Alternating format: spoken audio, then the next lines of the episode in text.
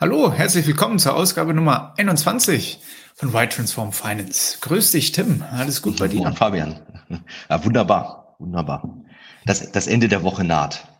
Das Ende der Woche naht. Ja, wir sind tatsächlich am Freitag heute. Und ich habe leider heute gar keinen Einspieler irgendwie vorbereitet. Aber ich gelobe hoch und heilig, nächste Woche gibt's wieder irgendwas. Die, die sind für den Entertainment-Faktor natürlich auch mal wichtig, Fabian. Äh, mir ganz besonders, ja. ja. Die fachliche Komponente ist bei mir eh nicht so stark ausgeprägt. Die ist bei dir zu Hause. Von daher muss ich auf den Entertainment-Faktor achten. In der Beratung sagte man früher immer, wenn du sie nicht überzeugen kannst, verwirre sie. Ne? Ich ja. glaube, das ist so mittlerweile im, im 21. Jahrhundert eher, wenn du sie nicht überzeugen kannst, dann entertaine sie. Ne? Also. Genau, alles, alles muss eine Experience sein. Alles, ja. äh, und es muss vor allen Dingen alles eine Story haben. Ne? Oh Mann. Nee, ich habe gar keine Story für heute. Ähm, ähm, ich habe mir ein paar Punkte aufgeschrieben, vielleicht kommen wir da später nochmal zu, aber wir hatten ein Thema vom letzten Mal, was wir vielleicht mhm. kurz noch aufgreifen können, bevor wir zur Tagesordnung übergehen.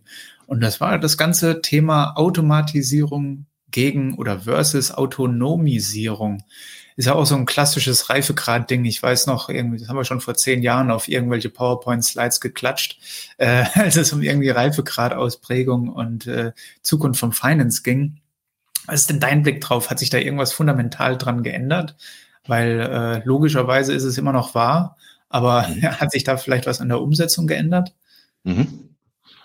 Ja, ist eine, ist eine gute Frage. Hm, ich finde, dass tatsächlich auch die Begriffe sind für mich persönlich gar nicht immer so ganz trennscharf, weil die auch häufig dann irgendwie doch irgendwie gefühlt als Synonym verwendet werden. Aber ich musste gerade witzigerweise, ne, da merkt man irgendwie, ist man dann doch äh, im, im, Kopf auch nur noch Berater.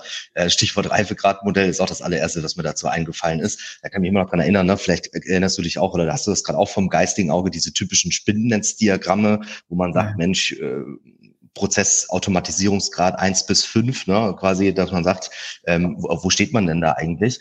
Ich glaube, das, was sich in meiner Wahrnehmung total geändert hat so in den letzten sieben, acht Jahren, ist auf der einen Seite die Werkzeuge, die zur Verfügung stehen. Lustigerweise aber auch zeitgleich, ich mache gleich ein Beispiel, dann wird es vielleicht ein bisschen weniger abstrakt.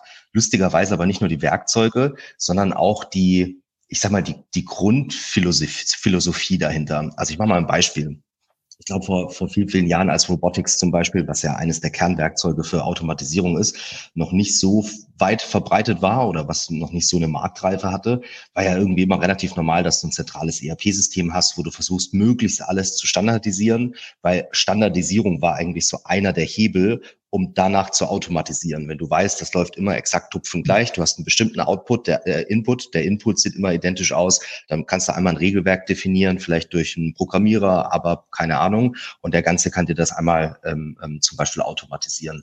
Und ich glaube, das, was ich da gesehen habe, ist, dass das auf einmal brauchst du gar nicht mehr das wahnsinnige Expertenwissen und du brauchst im Zweifelsfall sogar nicht mal einen Standardprozess, weil durch Robotics hast du auf der einen Seite in einer relativen Low-Code-Umgebung die Möglichkeit, zu automatisieren und auch ohne jetzt IT-Entwickler sein zu müssen.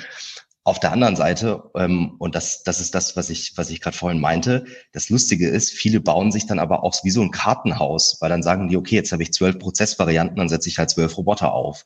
Und das ist, glaube ich, ganz häufig so ein bisschen so ein Pflaster, wo man sich so seine eigene neue Welt baut, wo es tatsächlich, als ich noch in der Beratung war, dann Projekte gab, wo man die Frage gestellt hat, okay, jetzt haben wir das alles, angefangen, jetzt haben wir davon, keine Ahnung, 50 Bots, aber ich habe keinerlei Strukturen drumherum, ich habe keinerlei Governance. Jeder macht das irgendwie, jeder macht so seins, jeder setzt das auf, wie er meint, dass es richtig ist. Und ich habe da gar nicht so ein richtiges Fundament.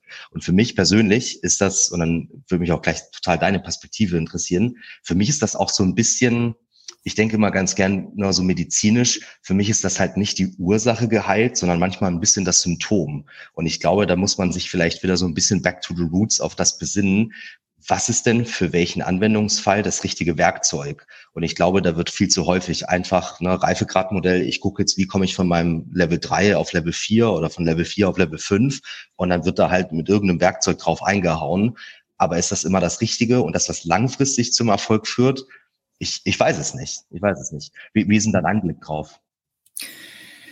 Na, ich, also von der Theorie her habe ich schon irgendwie so eine klare Trennschärfe zwischen der Automatisierung und Autonomisierung. Also wenn du sagst automatisieren, du brauchst ein Regelhandwerk, was irgendwo hinterlegt werden muss und dann hast du den Roboter oder den Automaten, der folgt dem Schema F, der arbeitet die Regeln ab und fertig und gut ist. Autonomisierung wäre für mich tatsächlich, wie du gesagt hast, du hast irgendwo eine Art Governance, ein paar Grundprinzipien, aber du hast keine konkreten Regeln hinterlegt oder es gibt vielleicht einen Raum, wo die Regel nicht greift und trotzdem kann dieses autonome System dann eine Entscheidung treffen, irgendwas korrigieren, eine Aktion durchführen. Ähm, jetzt ist es natürlich so ein bisschen die, die theoretische Frage. Ne? Früher hat man immer gesagt, na, du musst zuerst mal ähm, strukturieren, harmonisieren, zwischendrin mal kurz digitalisieren, dann automatisieren und dann kannst du es autonomisieren. Und ich glaube, die, die spannende Frage ist, kannst du irgendwie äh, die, die vier Sprünge irgendwie äh, in der Mitte oder die drei Sprünge in der Mitte auslassen und von einem völlig unstrukturierten System oder Denkweise, Organisationskonzept komplett in ein autonomes Modell überspringen? Ähm, dass du einfach eine Art Super, AI, Super Finance AI auf deine Organisation anwendest und die löst dann alle Probleme. Das finde ich noch das Spannende.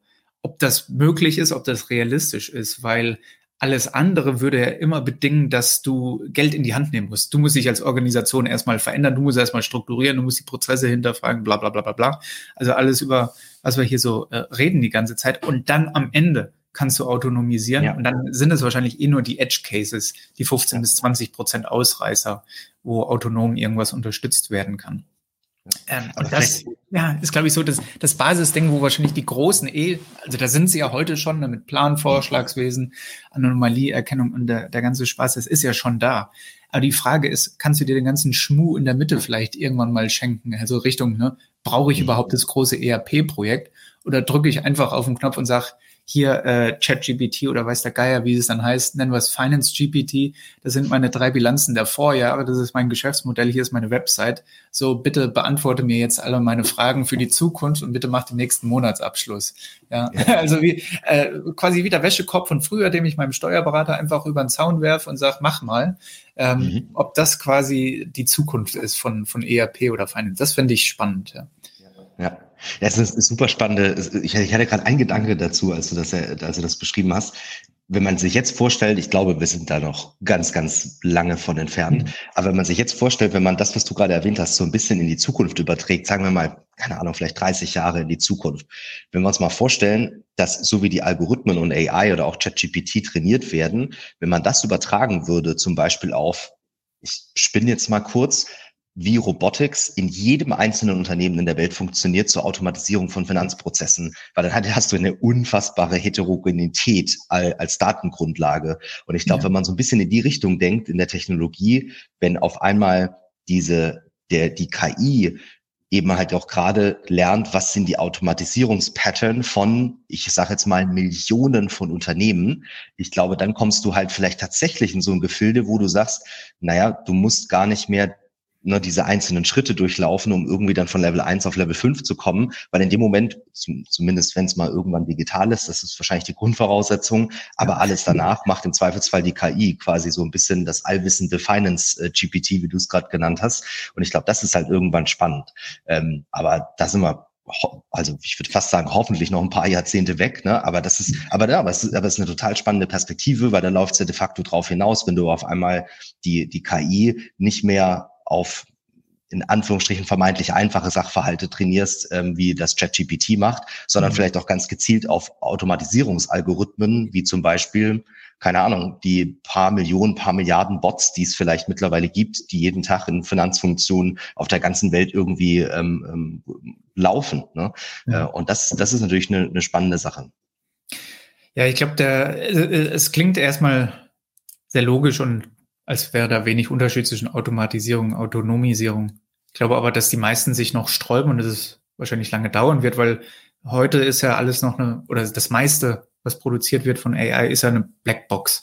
Ähm, meine Frau hatte letztens irgendwo einen, einen Redebeitrag äh, und hat nach Ideen gesucht und habe ich gedacht, gut, ich bin ja super schlau und super faul, ja, klemper ich das einfach mal in ChatGPT rein und hier, äh, meine Holde, hier hast du drei Redeentwürfe, guckt sie durch, ah, das ist äh, lustig, spannend, aber leider ist davon nichts wahr. und äh, wenn du dann mal knallhart nachfragst hier, bei der AI, dann, dann kriegst du natürlich auch ausweichende Antworten, die dann sagen, naja gut, das ist ja alles irgendwie aus dem Bereich der Fiktion. Äh, und das ist ja wiederum das, was man dann nicht unbedingt haben möchte, wenn man so eine Fin-AI hat, äh, die dann sagt, naja gut, also ja, diese IFRS-Sachen, keine Ahnung, was das ist, aber ich habe mir mal was ausgedacht zum ja, Thema richtig, äh, Anlage. Ja, das, das ist so ein bisschen wie im Casino, alles auf die 32 bitte. So. Genau, ja. Alles auf die 32. Oh Mann. Ja, spannend. Ja, nee, das, das war noch ein Thema, was mir irgendwie auf der, der mhm. Seele gebrannt hat. Das andere ist, ähm, wir hatten ja so das Thema ähm, äh, Investition, Investitionsstau ist jetzt die Zeit. Ich meine, alle Software-Vendoren rennen jetzt rum und sagen, now is, now is the time to buy. Ja? Jetzt bitte digitalisieren. Ganz, ähm, ganz anders als in den letzten zehn ganz Jahren. Ganz anders als früher. Früher musste man nicht, aber jetzt muss digitalisiert werden. Ähm, und ich frage mich, ob das tatsächlich, ähm, ob das mehr Wunschdenken ist oder ob das ein Pattern ist, was tatsächlich am Markt ist, weil ich muss sagen, ich sehe es noch nicht. Also ich sehe viel Interesse. Viele gucken gerade, aber ich glaube noch nicht, dass alle gerade sagen, jetzt muss ich was machen. Ähm, mhm. aber die Sachen, wo ich sehe, dass äh, Leute was machen oder wo Entitäten was machen, sind wieder aus einem ganz anderen Bereich. Und zwar habe ich jetzt die Woche mal kurz reflektiert, wer macht denn hier alles große Sachen? Da bin ich auf irgendwie die, die größten Städte der Welt, die geben gerade irgendwie so ein bisschen Vollgas. Also auch so im mhm. Sinne, naja, die Pandemie ist vorbei, wir müssen irgendwie hier unseren Standort beleben.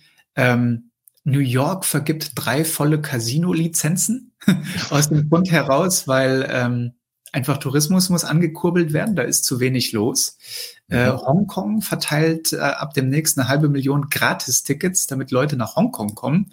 Äh, mhm. Äh, Las Vegas äh, die Formel 1 jetzt ab demnächst und London hat extra einen, Kön neuen König, um da eine Königskrönung zu veranstalten. Also die, die Standorte, die geben äh, Gas und nehmen Geld in die Hand, um in sich zu investieren. Aber jetzt so große Organisationen, die sagen, na, jetzt nehmen wir mal eine ordentliche Stange Geld in die Hand, um uns hier komplett neu zu erfinden und zu erneuern, habe ich noch nicht auf dem Tableau. Ja. Ähm, hast du da irgendwas gesehen? Ja. Mm Nee, gesehen habe ich dazu nichts. Oder, oder nichts, wo ich sage, Mensch, alter Schwede, das hätte ich, finde ich, finde ich mutig oder das finde ich mal sehr, sehr visionär. Ich glaube aber immer wieder, jetzt gerade diese Woche hatte ich zum das Metaverse zählt nicht, ne? Das ist, nee, das wir, wir, bleiben in der realen Welt. Ja. Äh, nein, die, ich hatte lustigerweise tatsächlich erst diese Woche eine, eine Diskussion in eine ähnliche Richtung mit, mit einem Kunden. Und ich glaube, das, was natürlich gerade absolut spannend ist, ist, dass du ja super viele Themenbereiche hast, die irgendwie ich sag mal, so einen Prioritätenkonflikt auslösen. Weil ich glaube, und das ist das, was ich wahrnehme, es haben schon viele realisiert, so langsam ist es mal Zeit, mal die Gesamtorganisation auf, ich sag mal, so eine Art Betriebssystem 2.0 zu heben in der Technologie. Aber zeitgleich hast du natürlich dann auch in manchen Branchen unglaubliche Chancen, wenn wir zum Beispiel ein bisschen in Richtung Mergers and Acquisitions denken. Ne, da sind ganz viele strategisch unterwegs und sagen, Mensch, uns geht's gerade gut, wir haben gerade relativ viel Geld. Ähm, manchen anderen Mitbewerbern oder vielleicht auch in leicht anderen Industrien, denen geht's vielleicht nicht so gut. Da können wir mal ganz anders unser Portfolio aufstellen. Ich glaube, du hast da einfach schon fast so ein, so ein, so ein Konflikt, weil du so viele Optionen hast wie du, was du jetzt priorisierst und was du wie in eine Reihenfolge bringst, dass das irgendwie eine anständige Roadmap ähm, ergibt. Ich persönlich bin da halt immer so ein bisschen, äh, da bin ich vielleicht aber auch, auch Managementberater der alten Schule irgendwie. Ich denke mir halt immer wieder so, ich denke immer ganz gerne in Fix the Basics. Und da denke ich mir, das, was du sagst, macht es nicht total viel Sinn, jetzt erstmal ein ordentliches Fundament zu setzen für alles andere, was da kommt. Ich kann aber auch aus einer unternehmerischen ähm, Sicht verstehen, dass das nicht immer die allerhöchste Priorität hat, jetzt zu sagen, Mensch, lass uns mal ein komplett neues technologisches Fundament einführen, sondern vielleicht ist irgendwie die Erweiterung unseres Produktportfolios, Mergers and Acquisitions, ein eigener Unternehmensverkauf oder, oder, oder irgendwie wichtiger an der Stelle. Ähm, aber ich sag mal, ähnliche Strahlkraft wie neuen König äh, aus, aus London ne, oder neue Casino-Lizenzen aus New York kam, kam mir jetzt noch nicht über den Bildschirm. Noch nicht, gell? Ja. Nee, aber spannend, ja. Ja, das, das war es eigentlich schon fast wieder, glaube ich, wenn ich so auf die Uhr gucke für, für unsere 21. Ausgabe diese Woche. Nächste Woche sind wir wieder zurück mit lustigen Einspielern, äh, guter Laune und hohem Unterhaltungsfaktor am Freitagnachmittag. Bis dahin wünschen wir euch eine gute Zeit und viel Spaß. Das machen wir so. Ciao. Ciao.